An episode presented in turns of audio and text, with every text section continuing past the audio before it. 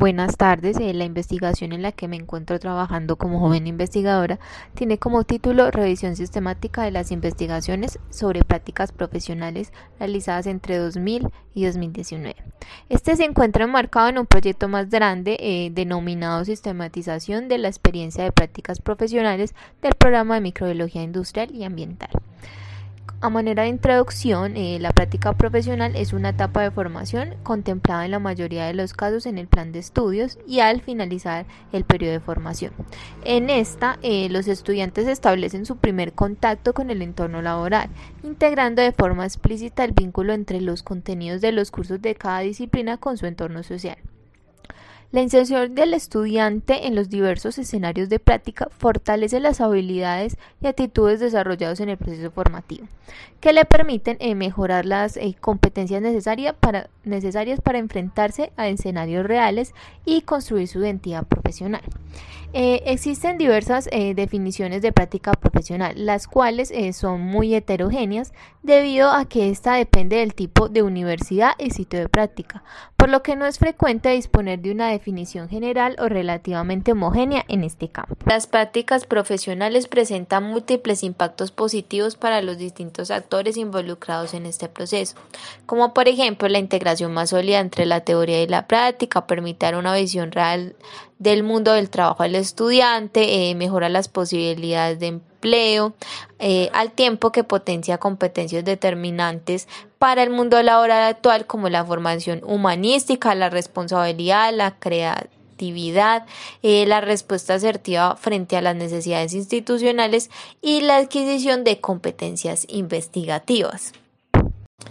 Pero eh, a pesar de su importancia, eh, en la producción investigativa en español, muy pocos autores asumen las prácticas profesionales como un campo de investigación, y en la actualidad son escasos los estudios centrados en las prácticas profesionales. Asimismo, eh, las pocas investigaciones existentes son heterogéneas en aspectos como el país, el tipo de carrera, la población de muestra y las temáticas de estudio. Teniendo en cuenta este panorama, en este estudio se propone realizar una revisión sistemática de publicaciones en español realizadas durante los años 2000 hasta el año 2019.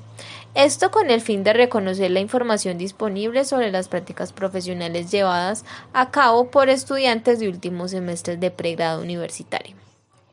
Esto eh, lo vamos a realizar mediante la organización, clasificación y análisis de la información recolectada, utilizando criterios de eh, selección definidos eh, previamente que permitan relacionar estas experiencias con otras y con el conocimiento teórico existente, de forma que se logre la consolidación de la información disponible sobre el tema e identificar las problemáticas relevantes que podrían constituir constituirse en el objeto de futuras investigaciones.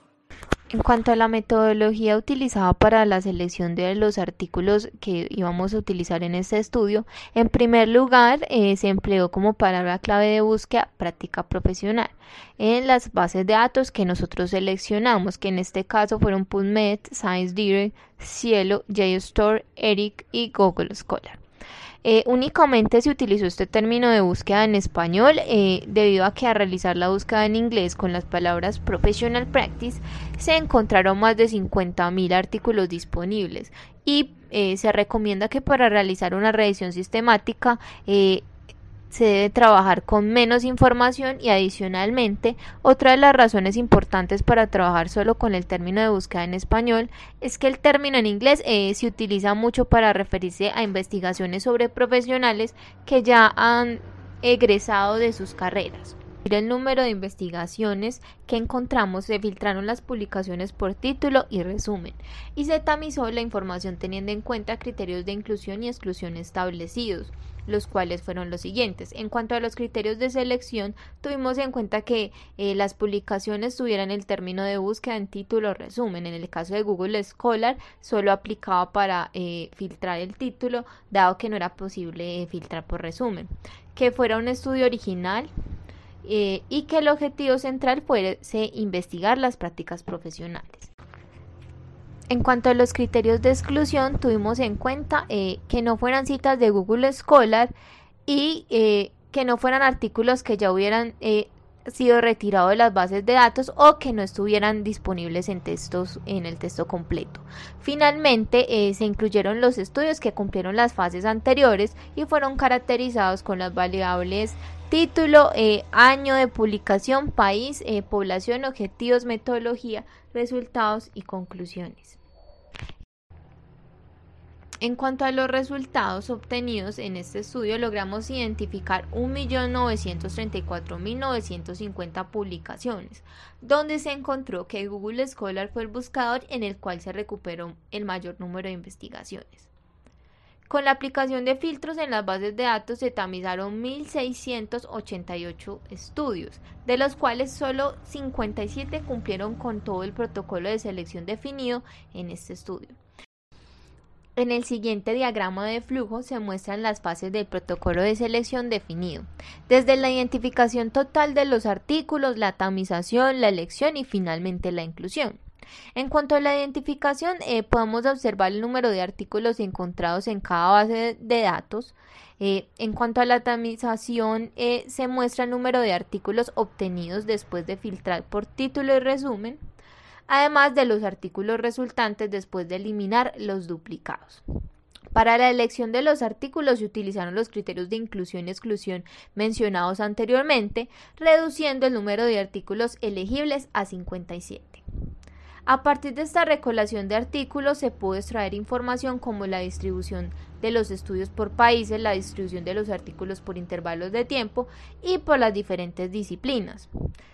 como se puede ver en la siguiente gráfica, en donde se muestra la frecuencia de estudios por países, en donde la intensidad del color azul hace referencia a que se encuentran ubicados eh, más números de investigaciones por cada país. Por ejemplo, en el color azul con mayor intensidad se ubica Chile, ya que tiene 17 investigaciones. De esta manera, en los eh, siguientes tonos de azul con intensidad descendente indican que hay entre 5 y 6 investigaciones, 3 y 2 investigaciones y una investigación para cada país.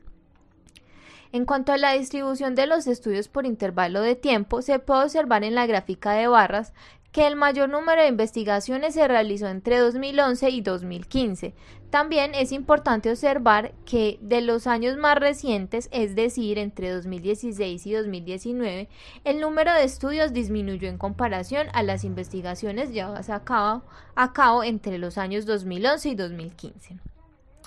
Por otro lado, en la gráfica de torta, eh, nosotros podemos evidenciar la distribución de estudios por área o disciplina en donde el 40% de las investigaciones en este campo se han realizado en los programas de eh, pregrados de educación.